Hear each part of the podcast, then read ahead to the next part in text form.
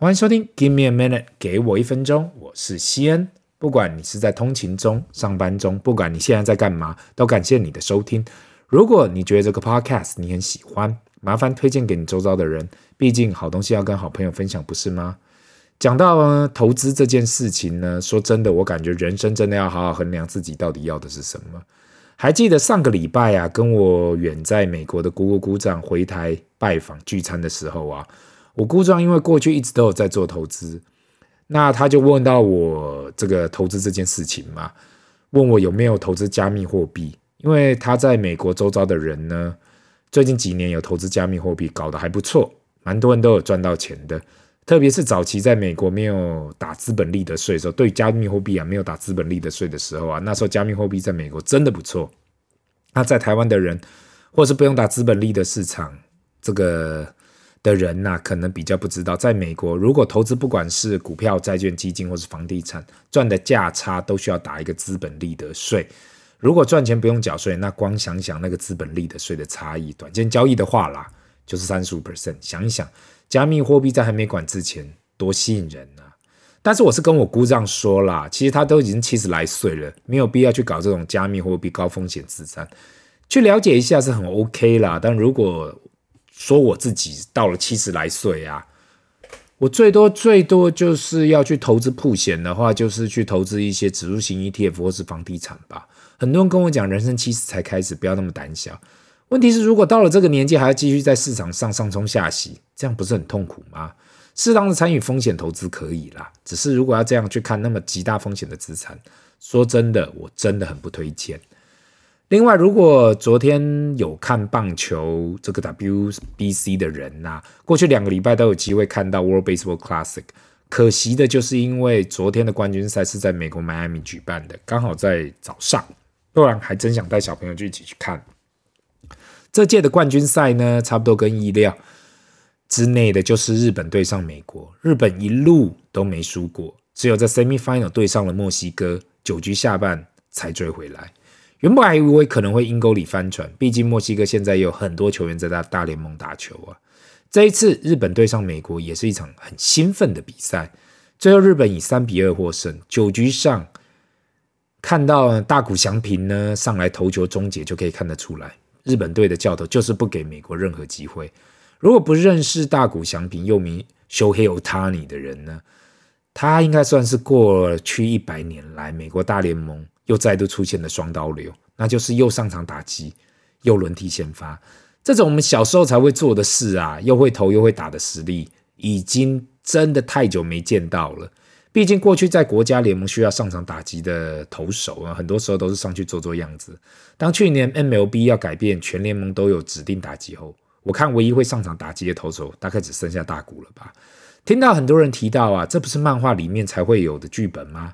真的让我感觉到，有时候漫画只是先想到，但是后面的人就跟上了。看到最后一棒的对决啊，根本就是大联盟一开始想要的结果。九局上两出局，大谷翔平对上 Mike Trout，两个都是大联盟的看板人物，还投到满球数。最后大谷把 Trout 三振出局，恭喜日本赢得这一届的 World Baseball Classics。但是我看 MLB 应该更爽吧，最后能够有这样的结局，看板球星的大战。看到呢，大联盟那么认真的推广，就是要把棒球做成跟足球世界杯这样的感觉一样。对于台湾来讲呢，或许足球可能没办法踢进，但是我认为棒球未来是很有机会的。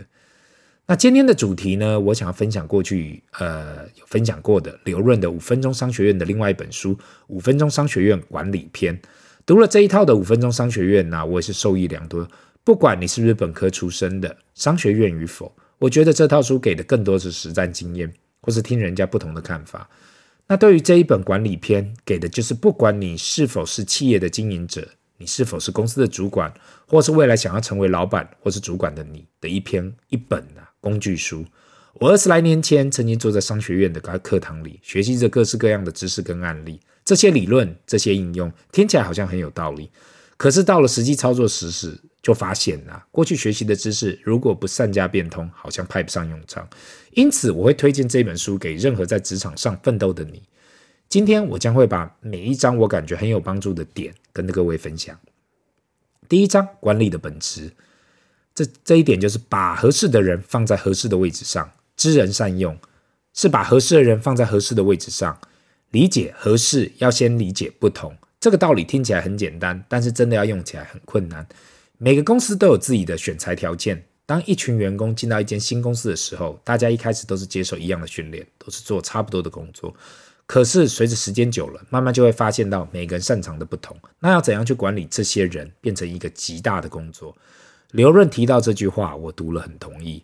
有时候，就算我们试着去激发善意，提高人的主动性，或者设计系统，梳理人财物之间的关系，也不一定能够提高管理效率。因为这个人就不适合做这件事情。作为管理者，必须具备一项重要的能力：知人善用。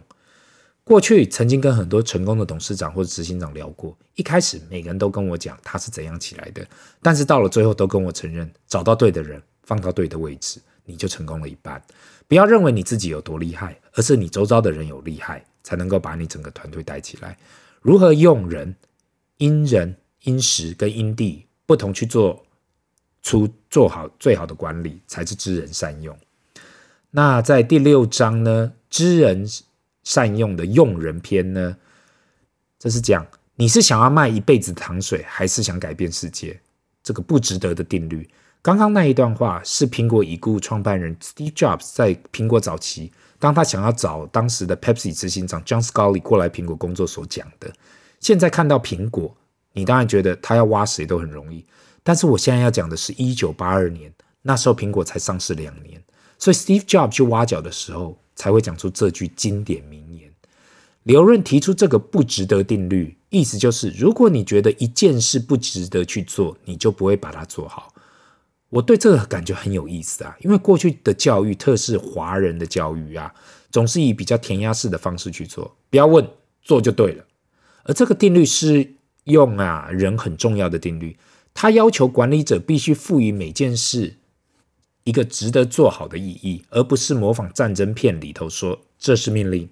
任何事情都有 what 做什么，why 为什么，跟 how 怎么做。最差的管理者呢，只会教员工怎样去做；好一点的管理者会教员工怎样去做；最好的管理者会跟员工讲为什么去做。那如何借助这不值得定律去激励你的员工呢？第一点呢，他提到说明意义。很多时候，大家都确定自己到底都不确定，就是不确定嘛，自己到底为什么而做这些事情，导致目标不确定。如果把方向确认清楚，可以让大家都在同一条船上。那第二呢，讲清道理。很多人对于自己在组织里的因果关系不明了，觉得自己跟整个的关系的胜败无关。如果管理者可以把这些讲清楚，让他们了解自己的重要性。才会有更杰出的表现。三、鼓励自发，管理者应该积极的跟员工下属讨论决策，让员工感觉到啊，这是他自己所提到的跟想到的，这样他才会更想要达到自己所想到的事。那在第十二章里面呢，管理的常见病，只要可能出错，就一定会出错，这就是墨菲定律。身为一个管理者，不能盲目乐观，不能低估小几率的事件，要做最好的计划，最坏的打算。墨菲定律呢？这个耳熟能详，大家都知道，凡是只要有可能出错，就一定会出错的定律。例如，我们上班呢，每天交通都很顺畅，但是当这天有个大客户要来的时候，却来个大塞车，或是路上出车祸，导致自己因此迟到。自己明明每天都走同样的路，却没料到这样的意外。我相信大家都有碰到这样的事情。那刘润提出两点来跟大家分享，怎样才可以避开墨菲定律会创造出来的意外呢？一，心理上不要忽视任何小几率的事件。很多时候我们会过度乐观，使得当事情发生了时啊，来个措手不及。该如何去面对这些小几率的事情？他有提到，第一点，任何事情都没有预计来的简单。第二点，任何所有的事情都会比预计的时间长。第三点，会出错的事总是会出错。第四点，如果担心某件事情发生，那就肯定会发生。另外呢，在行动上呢，做最好的计划，做最坏的打算。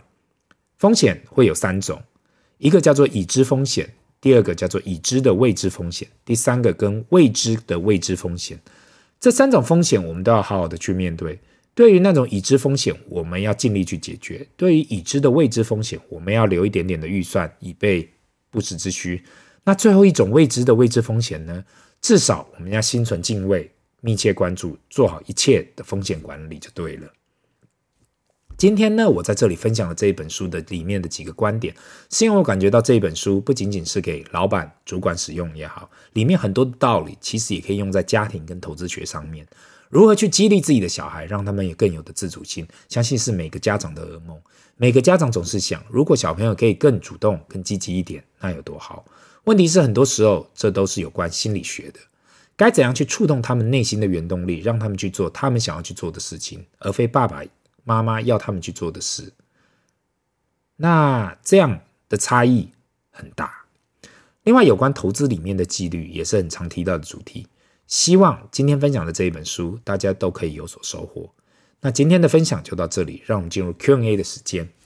第一个问题，先大哥你好，我是过去几个月才开始听的听众，谢谢你的分享，有关我们平常人可做的投资知识。